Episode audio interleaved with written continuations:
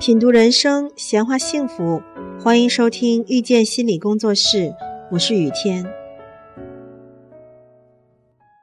在亲密关系当中，你觉得会有痛苦，原因之一就是你对他有过高的期待了，你希望他做某件事情成为某个样子，可是他没有，你就痛苦了。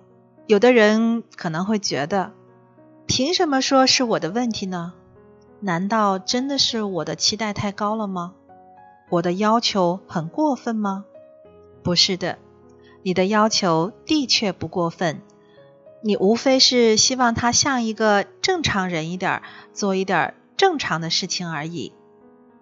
你的要求是合理的。我们需要从高期待开始说起。从你的角度来看，这些期待是不高的，是正常的，是应该的。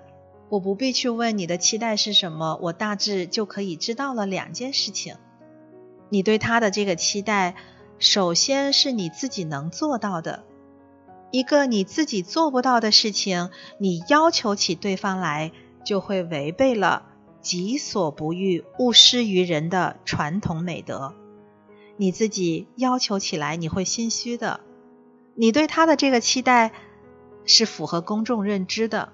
你不会期待对方去摘月亮、买别墅，你只是期待他能拖拖地、陪陪玩儿。这些都是大家都会做的人之常情的事情。从这两个角度来说，你的期待的确不高。但是从对方的角度来说呢，他没有去实现你这个期待。为什么呢？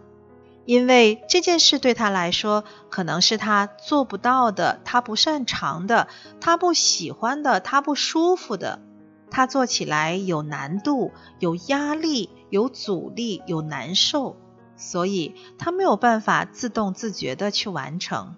那这个期待对他来说就是高的了。所以呀，什么是高期待呢？从输出的结果来看。一个人没有去满足你的期待，那么你的这个期待对他来说就是高期待了。伤害关系的从来不是你觉得你的期待太高了，而是你觉得你的期待正常，但是同时他觉得你的期待太高了。